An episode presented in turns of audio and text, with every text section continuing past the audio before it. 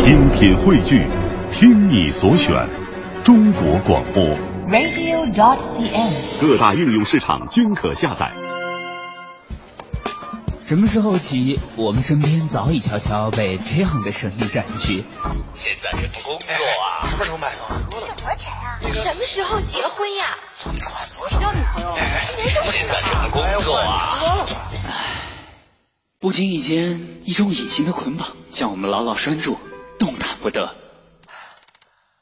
当我们面临毕业、面对社会、初次来到不熟悉的城市迷茫时，是否还记得小时候心中那无数个天马行空、美丽无比的梦想？我要当艺术家，我要当音乐家，我要我要当科学家。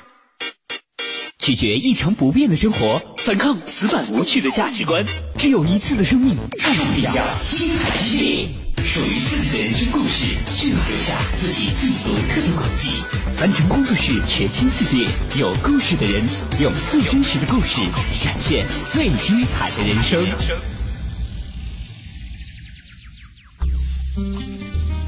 凡成工作室全新人物访谈系列，有故事的人。节目主持人张云远，今日采访嘉宾陶冶。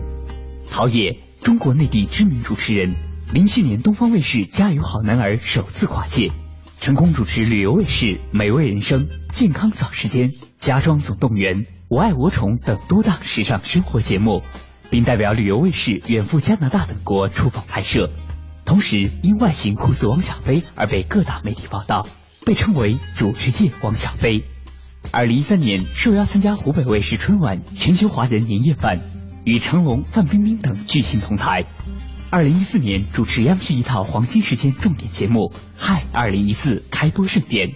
搭档华语主持界资深前辈庾澄庆、谢娜。二零一四年荣获风尚志最具风尚男主持奖。二零一五年主持黑龙江卫视高收视率日播节目《大生活家》。毕业于武汉大学城市规划系的陶冶，其实并不是科班出身的主持人，但是这却依旧影响不了他频繁出现在各种受欢迎的电视节目和晚会的主持现场。当你以为长相颇有几分像汪小菲的他，主打风格是帅气的时候，他会告诉你，我其实还是个助理工程师。当你以为主持了多档生活时尚类节目的他，最擅长的风格就是这些时，他会说，我其实总想试点不一样的，说不定下次我就变犀利了。当你看着他每天充满正能量的生活分享，以为他永远阳光灿烂的时候，他会问你：负面情绪说出来有什么意思呢？笑一笑，把困难熬过去，不是挺好的吗？说实话，这些意外都无限增加了我对他的好奇。于是我约他加入了我的采访计划，来讲讲他的故事。作为一位备受关注的年轻主持人，平时的他大都在采访别人，话筒后的他生活中又有哪些好玩的故事呢？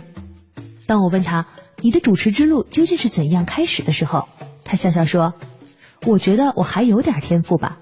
而且谁让我一门心思不放弃呢？要知道，我可是学城市规划出身的。”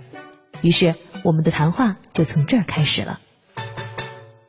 其实一般想到主持人都觉得应该是科班出身的，然后一路做起来特别专业的哈。但是听说你最开始的时候学的是另外一个专业，而且跟主持挺不搭嘎的。对，但是我觉得你做的很多事情啊，真的是冥冥之中注定了。嗯，比如说我大学本科就是学设计的，城市规划啊，而且我们那专业是五年，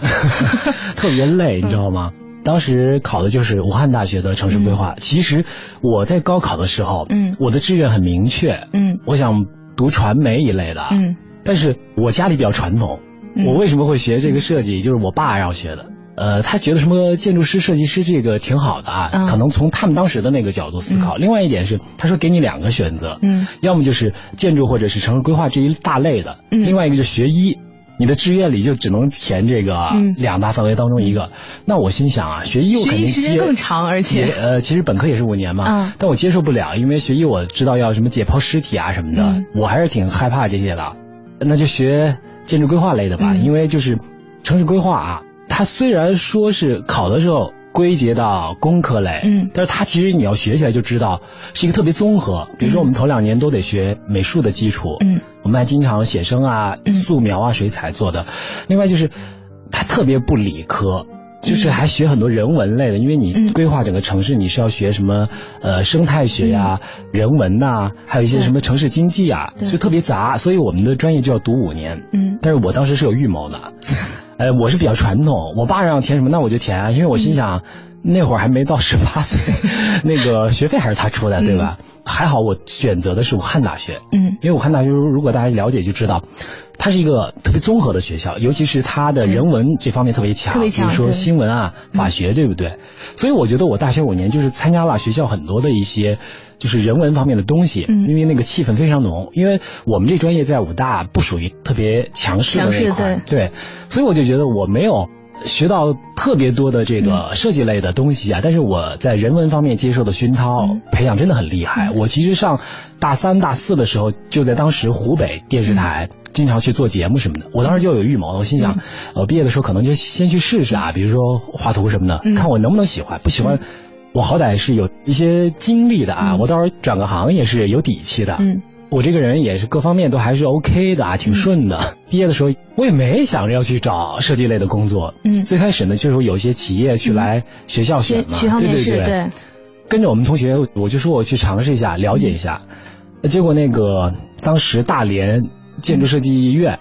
就是要我了，嗯，我心想去一下吧，嗯、就是先去看一看我能不能做规划或者是景观类的工作。我就说再去吧，我就。只参加了这样一次的那个设计类的招聘啊，那就去了。其实我毕业第一份工作是去到大连，跟我专业是对口的，规划景观研究所，就是等于是要做规划和景观类的东西。嗯，但是我去了之后发现，就是你不可能有太多的规划类的东西可以做，因为你规划都是比如一个城市一个最少也是一个区或者一个县。这种的项目一般都是在呃省市级的规划院才有，那个等于你要去呢，就像我同学他们都是考公务员才能去的。我们最后做的比较多就是房地产的项目，就是比如说小区的景观规划。嗯，然后一旦做到这个呢，就是特别杂，就是有好多东西我们大学都没有学过的，比如说小区的什么喷泉怎么设计，你的这个地砖怎么，这是我们以前没有接触到，等于我又是重新学，虽然是跟这个专业挂钩，但还是。因为学的特别杂，你要学园林啊什么的，还有偏向的方向又不一样。对对对，嗯，哎呀，我是差不多做了一年多，嗯，真的觉得我在这方面没有动力，你知道吗？而且我觉得我坐不住，因为那个工作就基本上你每天都会加班，就对着电脑，嗯，呃，画方案图，然后改来改去的嘛，嗯。然后我就心想，差不多也一年多了，呃，我当时的心态就是觉得，我学的这个专业，先去尝试一下，是吧？如果可以就做，如果不可以，那你再去转媒体也是 OK 的。我但是如果我先做了媒体，有一天觉得我媒体也不想做，想做规划，但是你没接上，没有工作经验是吧？不可能了，对吧？那这个就很自然而然。差不多一年半之后吧，就想回到湖北这一块，嗯、调整一下啊，看一看接下来怎么走。当时根本就没想说来到北京，嗯，呃，结果就是当时零七年的时候，东方卫视的选秀。嗯，加油好男儿，我真也没想去参加，嗯，因为我看到就是那个海选，大太阳底下真的是排着那个队特别长，嗯，我当时是一个朋友，嗯、又是一个朋友，我们看别的采访都说是陪别人去啊，嗯、我真的我发誓这个在我身上真是的，因为我是不愿意去排队的，你知道吗？嗯、但是他要去拉我去排队，真的那是我人生唯一一次一个参加海选的经历，真的排了大概。三个小时，反正得陪人排队，不如自己也。所以我就报了名，你知道吧？因为我那时候正好有空嘛，在武汉的时候，你海选时间真的就很短，就一分钟，先问你介绍一下，来一点才艺，他可能看的就是你这个人的整体，呃，一个素质，另外看你有没有一些噱头嘛，因为你要是有噱头，他肯定希望你上。那我很聪明啊，我就说是那个工程师啊，因为我当时是在建筑院待了一年半，是已经拿到一个助工的证了啊。哎，这个点可能就还不错，加上我才艺也还 OK 嘛，也拿得出手，因为以前大学自己也没忽略这一块。哎，所以我朋友真的是他没有进，我进了，你知道吗？嗯、那两年还是《家有好男儿》挺火的，因为第一年是零六届，特别火，特别火。嗯、对对对，那是我也是机缘巧合参加了武汉赛区，我没有进到最后上海的总决赛，嗯、那得就是我们赛区前五，但是我差不多可能是十一、十二的，嗯，还不错。参加了这个，我就觉得一夜成长，因为你就能看到一夜之间。接触到这个社会的很多真实的一面啊，嗯、尤其你想，其实就是一个真人秀嘛，嗯、各样的人都有，对不对？然后就是在这个点发生了一个转折，嗯，就是当时北京的一家做广播节目的公司，嗯、就这个公司的一个朋友就是联系到我了，哎，觉得我可能各方面吧还不错，那我就是参加完这个学校之后没多久就来北京，在北京有这么一机会的时候啊，你有想过说就真的就往北京发展，然后怎样有给自己一个特别远大的一个志向？没有，我是比较随性的，就当时啊，呃，谈的电话沟通不错，就觉得先去看看做呗，我是不太会想长远的，就先做这个广播嘛，嗯。然后后来怎么就是又做到更多的节目啊？嗯你看，真的是很多东西上天注定的。嗯，我，呃，从比如说零九年开始，后来做的电视节目到现在啊，可能就是熟悉我节目那些朋友就都知道，做的基本都生活类的，做的最多的美食啊，嗯，还有一些这个时尚，嗯，还有宠物类旅游啊，宠物，基本上所有，我觉得国内可能做生活类节目的人，没有一个有我做的全的。嗯。当时第一个电视节目是一个家居类的，叫《家装总动员》，在宁夏卫视的，也是属于直播分离的这种。当时这个节目也是很多人要去竞争，嗯，哎，我就是因为有设计的这个。背景很占优势，我可正儿八经的就是拿到这个学位了啊！虽然说我学的这个城市设计，它是面更大的，那个是家居，其实就是类似于那个装二套交换空间，给你一万块钱家装基金，然后在两三天设计师帮你改造你的家居的这样的一个，呃，也是真人秀的节目。特别巧啊，我有这个背景，真的别的主持人可能都是学播音主持出身的，因为我后来来北京之后也是去那个广院，当时进修了一些嗯播音的一些课程。其实，在专业上来讲，我播音啊主持其实已经算 OK 了啊。对，所以我现在就等于有一个优势了嘛。嗯，就从此踏入这个生活节目的这个领域，就是第一个就是跟我专业挂钩，而且这优势还是你用五年的时间打下来的。我相信啊，你在之前所做的任何努力都不会白费，都会有用。哎，某一天的时候就闪光了，对不对？我好歹我到时候说，我还有那个设计院的那个助理工程师发的证呢，你任何一个主持人不可能有啊。所以当时等于这家装节目，对对对，你应该有特别大的信心能中吧？也没有，我就是随遇而安的，就是每个人好像就先去录了一段自我介绍和那个小样，嗯，我就录完，我就知道我肯定是有什么点嘛，我就告诉他了，嗯，就是我后来就没有太放在心上，然后就打电话告诉我说啊，那就去做呗，就是很顺其自然。你好像真的还挺顺的，来北京也挺顺其自然的，然后对对对，没有经历那种就是我要住地下室，我要去北漂，对，哎，我真没有。但是比如说我现在差不多也做了这个七八年的这个媒体类的。那种北漂的或者是很惨的那个没有，但是我觉得我现在的心得是什么呢？就是尤其随着你年龄的增长，你希望做更大的突破的时候啊，就是最重要的一点，内心强大。嗯，我觉得我最大的收获就是内心越来越强大了，因为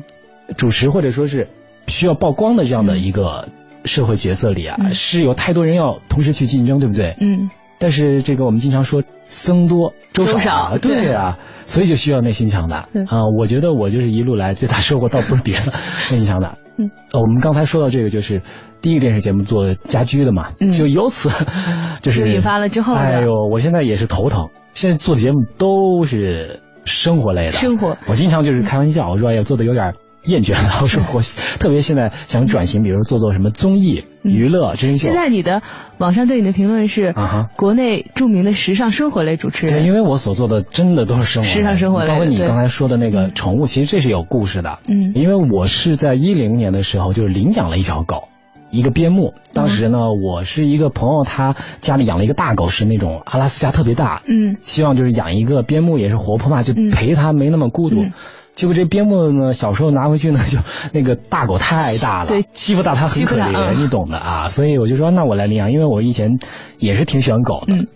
所以从差不多一零年的时候，我就是呃领养狗的，也是一直在帮助，就是我们一个公益组织叫北京领养日，就好多关心那个流浪动物的朋友可能知道，他们每个月会做一次公益活动，就是真的是把一些流浪的猫猫狗狗嗯放到这个现场。会经过很严格的一个这个筛选流程，就是起码领养的人是要对它负责的。嗯，没多久，哎，就接到了一个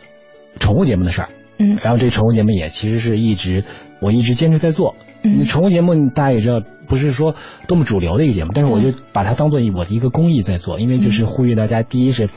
咱们中国人呃养那个猫和狗，其实这个正确的观念啊还是逐渐在形成当中，其实比上欧美啊。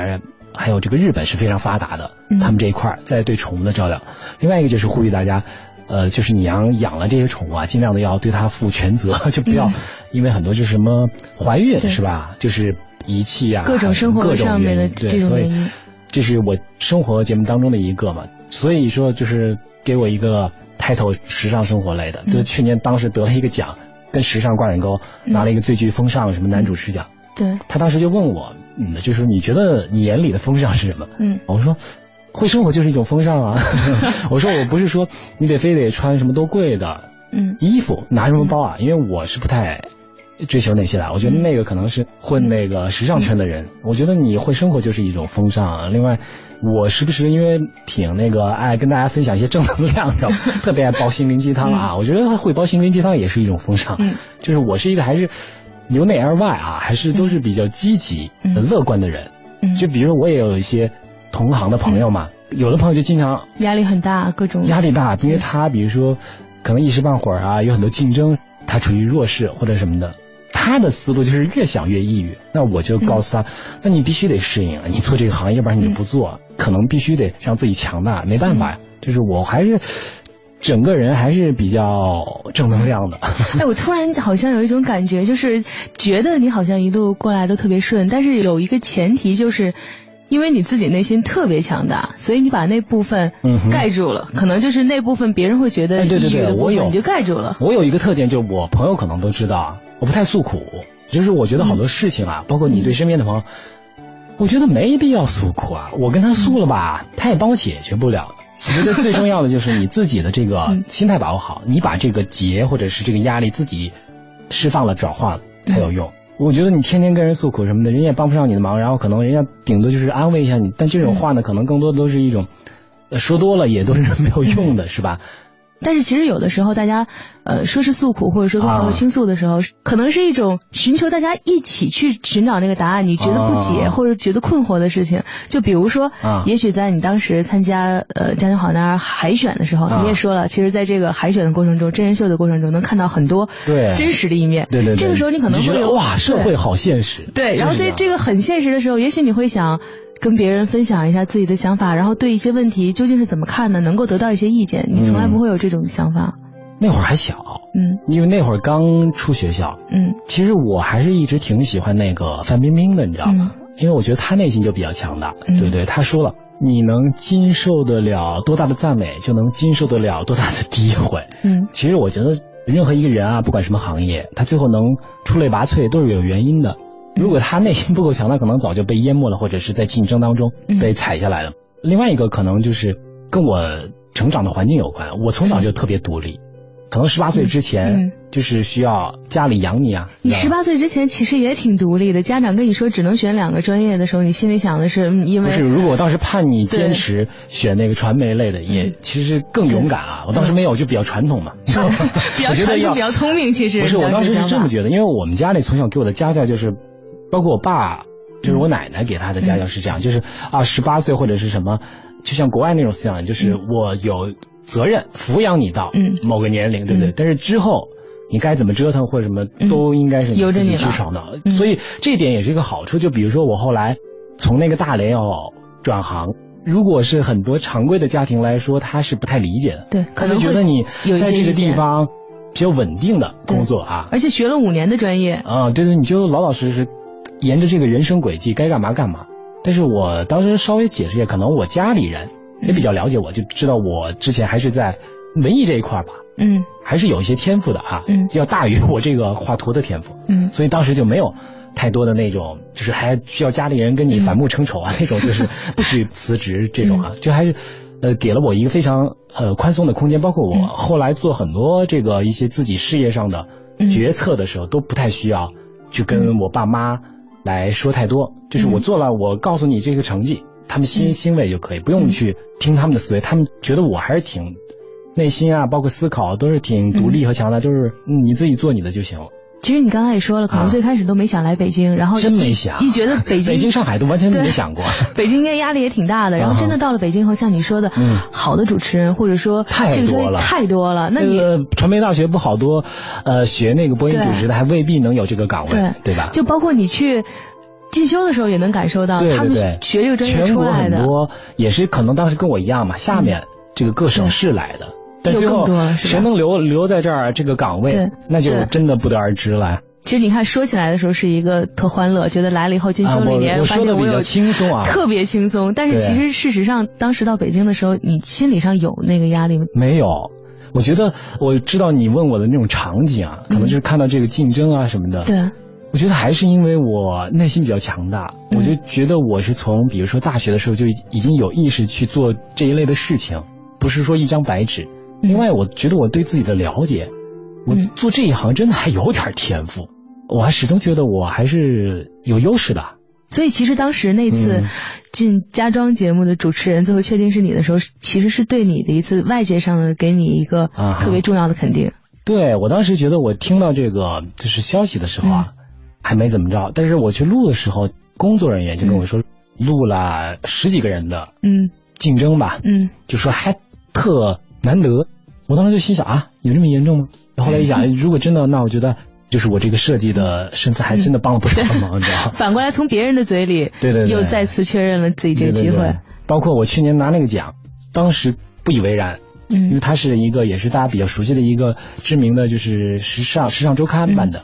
就说啊你来吧，就是明天还是哪天有一个颁奖典礼，我们会给到你奖，这个我们能确定，但是什么奖就不知道了，真不知道。我当时还心想说，哎呀，别给我一个什么就是那种打酱油的啊 什么。时尚什么新人的这种特别虚的，嗯，后来就是颁奖嘉宾一播了这个 胎的，我觉得还行啊。所以其实从最开始的家装类的节目到后来宠物类的节目，其实是因为你自己的个人的一个公益的行为。那之后对，怎么开始一做全都是跟生活类相关的？所以我就觉得嘛，这真的也怪那个第一个是家装的节目，之后就别人带着你那种固有的心态，就可能需要生活节目的主持人。嗯，他就会找你，因为他会看你以前的那些东西啊，他觉得那那这个你可以触类旁通的嘛，都是要的那种差不多的那种型嘛，嗯，就以至于啊一个了两个了三个了，这这这大家都找了，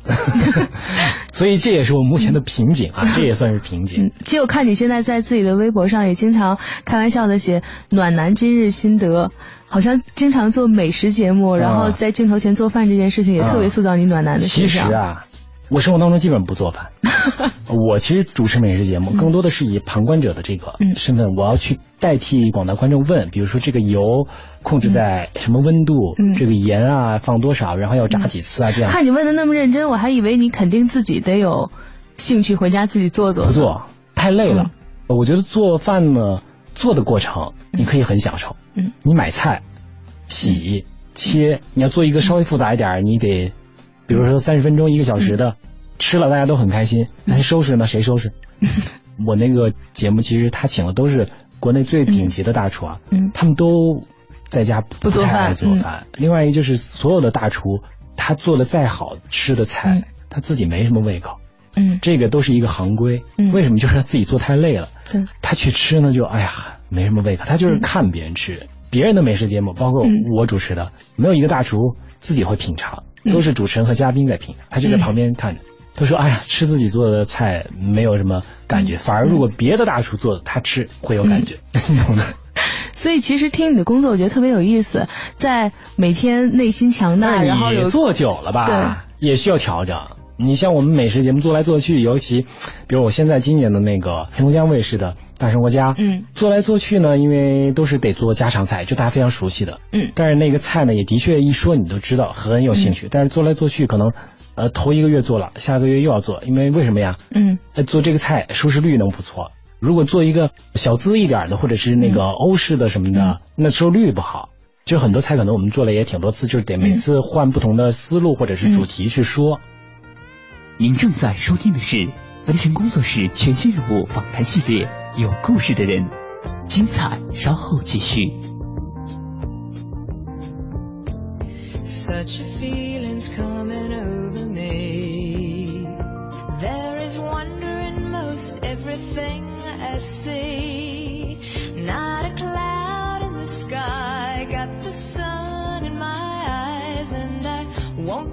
Surprised if it's a dream. Everything I want the world to be is now coming true, especially for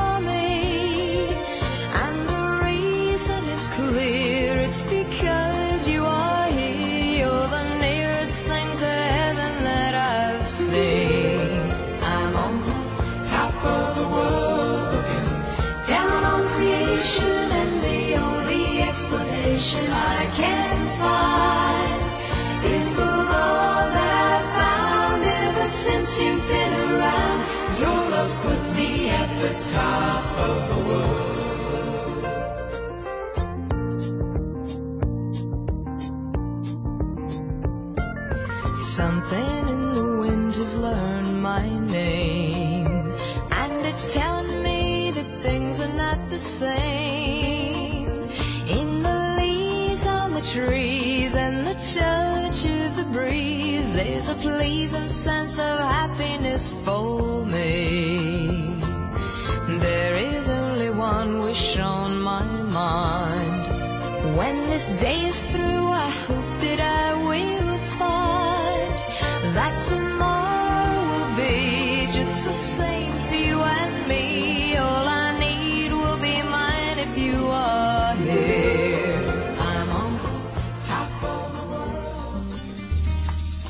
工作室全新人物访谈系列，有故事的人。节目主持人张云远，今日采访嘉宾陶冶。陶冶，中国内地知名主持人，零七年东方卫视《加油好男儿》首次跨界，成功主持旅游卫视《美味人生》《健康早时间》《家装总动员》《我爱我宠》等多档时尚生活节目，并代表旅游卫视远赴加拿大等国出访拍摄。同时，因外形酷似汪小菲而被各大媒体报道，被称为主持界汪小菲。二零一三年受邀参加湖北卫视春晚全球华人年夜饭，与成龙、范冰冰等巨星同台。二零一四年主持央视一套黄金时间重点节目《嗨二零一四》开播盛典，搭档华语主持界资深前辈庾澄庆、谢娜。二零一四年荣获风尚志最具风尚男主持奖。二零一五年主持黑龙江卫视高收视率日播节目《大生活家》。关注陶冶微博空间的人会发现，这个阳光帅气的主持人生活中无比乐观向上，似乎从来都没有过消极悲观的时候。他说：“我的朋友们为此总说我爱煲心灵鸡汤，但是这样有什么不好呢？开心的时候笑一笑是传递快乐，难过的时候笑一笑，展现的是内心的强大啊。生活中谁能没遇上点压力呢？我觉得就这么正能量挺好的。”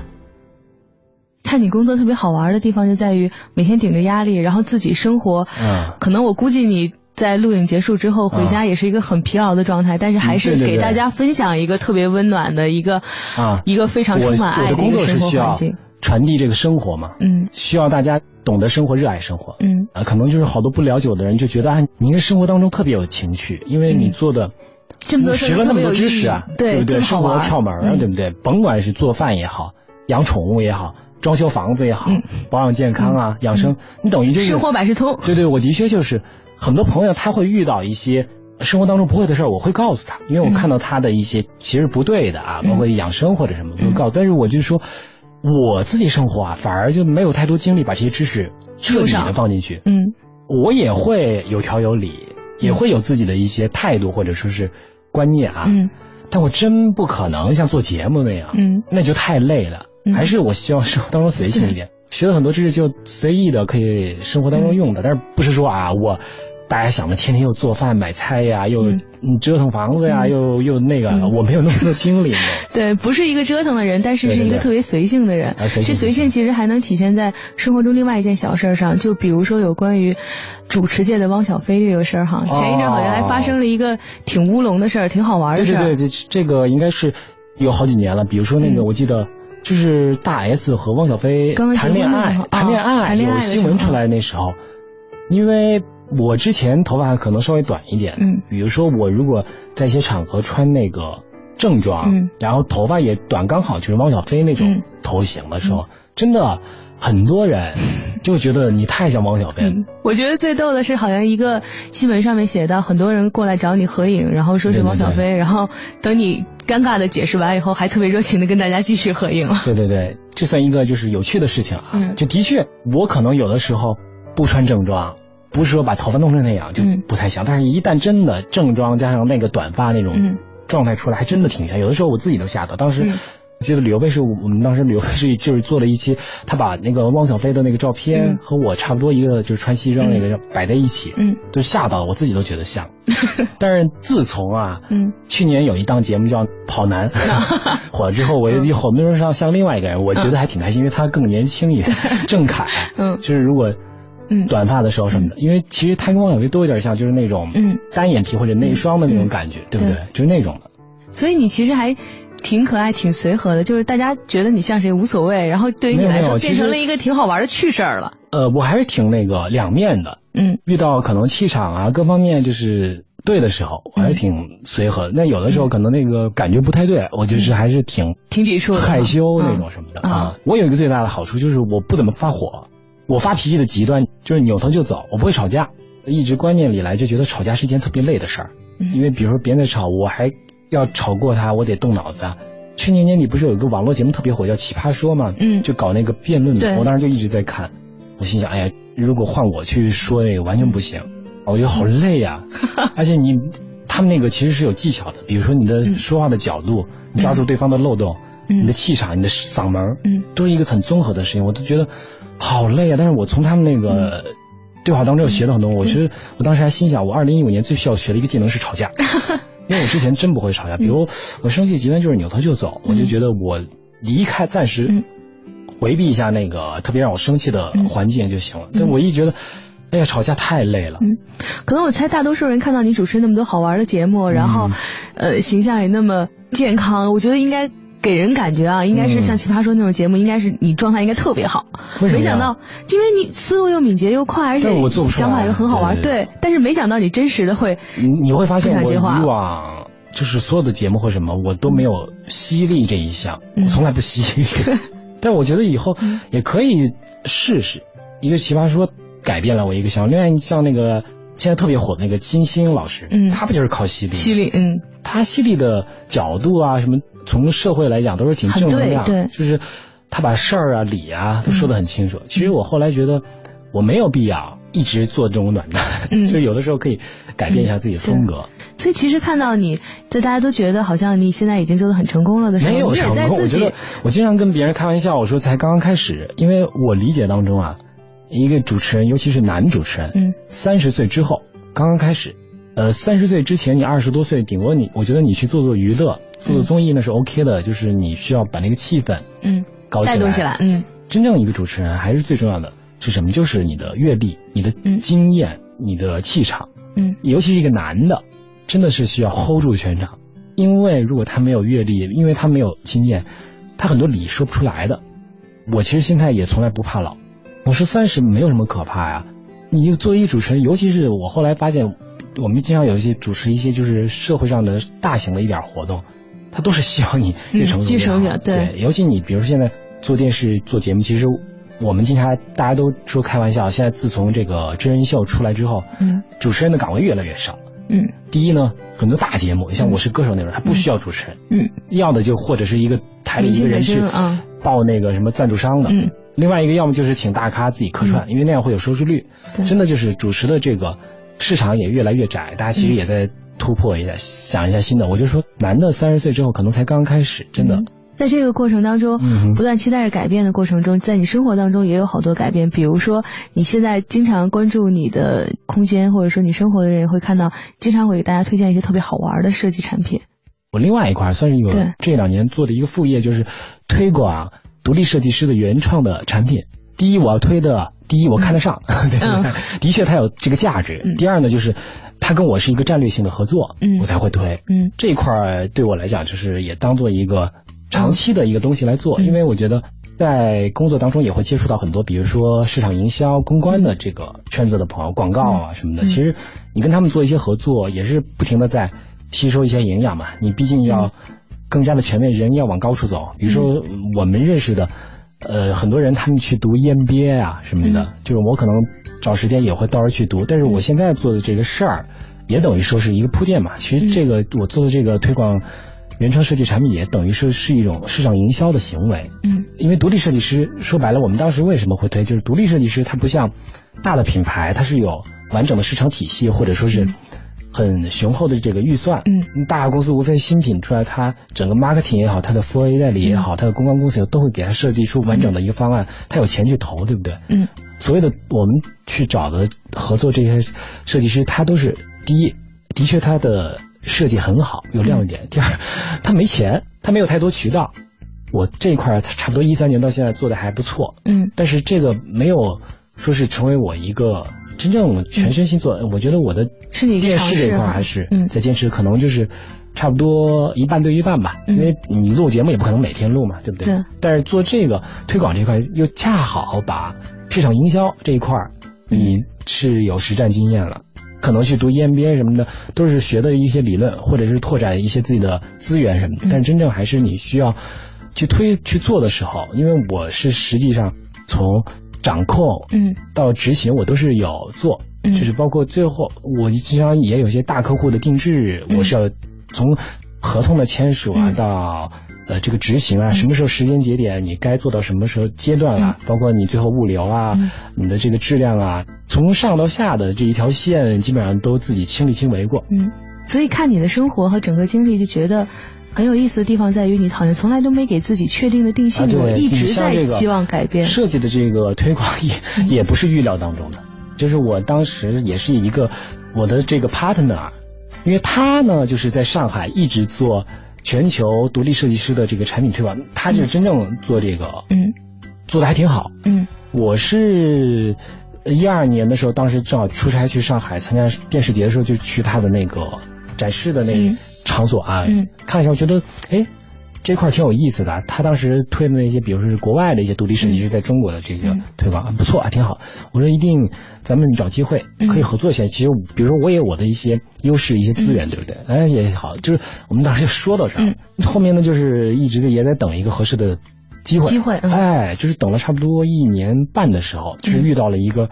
特别好的新鲜的设计马卡龙。嗯。呃，他当时打电话，当时还只是一个特别小的点啊。他我记得他说啊，他给我寄一些过来，嗯，你看看怎么样，然后你另外看看能不能友情帮我就发个微博什么的。我后来就一拿到那个东西，哎呀，它的这个设计感，还有它的质感，还有它的亮点，的确，我当时一下子就觉得这东西会火。嗯，我就说啊，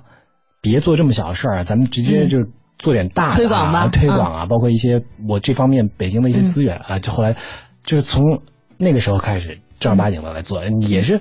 机缘巧合，因为之前就有铺了这个店啊，但是就是一直等那个机会吧。我觉得就是那个东西一下，那个小火种。哎，对我当时就看到那个，我拿到手里，因为它很可爱，嗯，因为它设计出来东西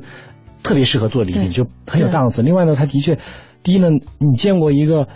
吹一口气就能暖的暖手宝吗？没没见过，对不对？因为一般的可能就是让它暖就行。另外还能当移动电源，因为这个诉求特别好，因为大家现在都用智能手机，特别需要。所以我当时就觉得，哎呀，这个东西五秒钟之内，我就说我要我要去好好研究一下它。哎，就是从那时候开始，就来一系列的，因为之后还有陆陆续续新的一些设计的东西出现，我们都是经过一些。呃，讨论啊什么的，就觉得不错的，我就会来尝试一下。嗯，你之前其实，在说第一次接触到可能往主持方向转的这个海选上，你感觉到了社会的现实，而且之后又逐渐接触到了主持界的残酷。但是在这个过程当中，这个我们都要跟听众交流一下，这个都是呃非常积极阳光的啊，你不要把它想得太阴暗。但是在这个 好像这个残酷的压力和这个现实面前，你倒变得越来越阳光，然后越来越乐于迎接挑战和改变了。呃，不断的经历了这些挑战，你的内心越来越强大了，你就会觉得啊，太正常了。嗯，你要战胜不了他，那你就这关过不了啊，你就得再去磨练磨练，真是这样的。所以在你微博里边还特别喜欢我觉得你怎么把我微博好像是不是都翻了个点儿啊？对，笑的特别灿烂。然后你发的是有的时候笑容并不代表你真的很开心，而是代表脸上带着这么灿烂笑容的人拥有强大的内心。对的，我是这么觉得呀，因为你不可能。二十四小时，一年三百六十五天都是 处于这么就是高的一个能量上面。有的时候，比如我们的工作肯定是要保持一个笑脸啊，是吧？你节目也好，活动也好，你不可能哭三个脸，那那你不让播呀，对不对？但是我觉得，就是你内心未必说是你时刻都保持在嗯那么高的嗯点啊。其实肯定是有高有低，但是我低的时候你不知道，因为我不会在微博也好，朋友圈嗯发那种。啊，我今天好郁闷，我抑郁了，我失眠了啊！我我不太干这种事儿，包括好多人就也是调侃我说：“哟，你每天就是都是传递的是正能量，难道 你就没有那个负能量的时候？”我说：“当然有，但是我有一点特别好，我负能量自己都消化了。对我其实也遇到过一些就跟我差不多的朋友，就他们都说，呃，我们差不多属于一个类型，就是，哎，谁没有负能量？负能量自己悄悄消化了，咱们传递出来都是好的。”除了被许多人非常熟悉的电视节目外，生活中的陶冶还有着不少知名品牌的活动邀约。除此之外，他还主持了各大杂志的特别活动，以及一些大型的论坛峰会，被同行们戏称为“活动王”。在所有人都觉得他的成功似乎轻而易举的时候，我却觉得，也许那份微笑背后内心的强大，才是支撑他走到现在的真正力量。而那份力量早已存在于陶冶的每个微博状态中，每张照片的笑脸里，以及每次面对压力依旧相信美好的心态中。感谢您收听今天的节目，欢迎您明天同一时间继续收听凡真工作室更多精彩内容。凡尘工作室全新人物访谈系列，有故事的人，总策划王小晨，执行策划张云远，制作人马素双。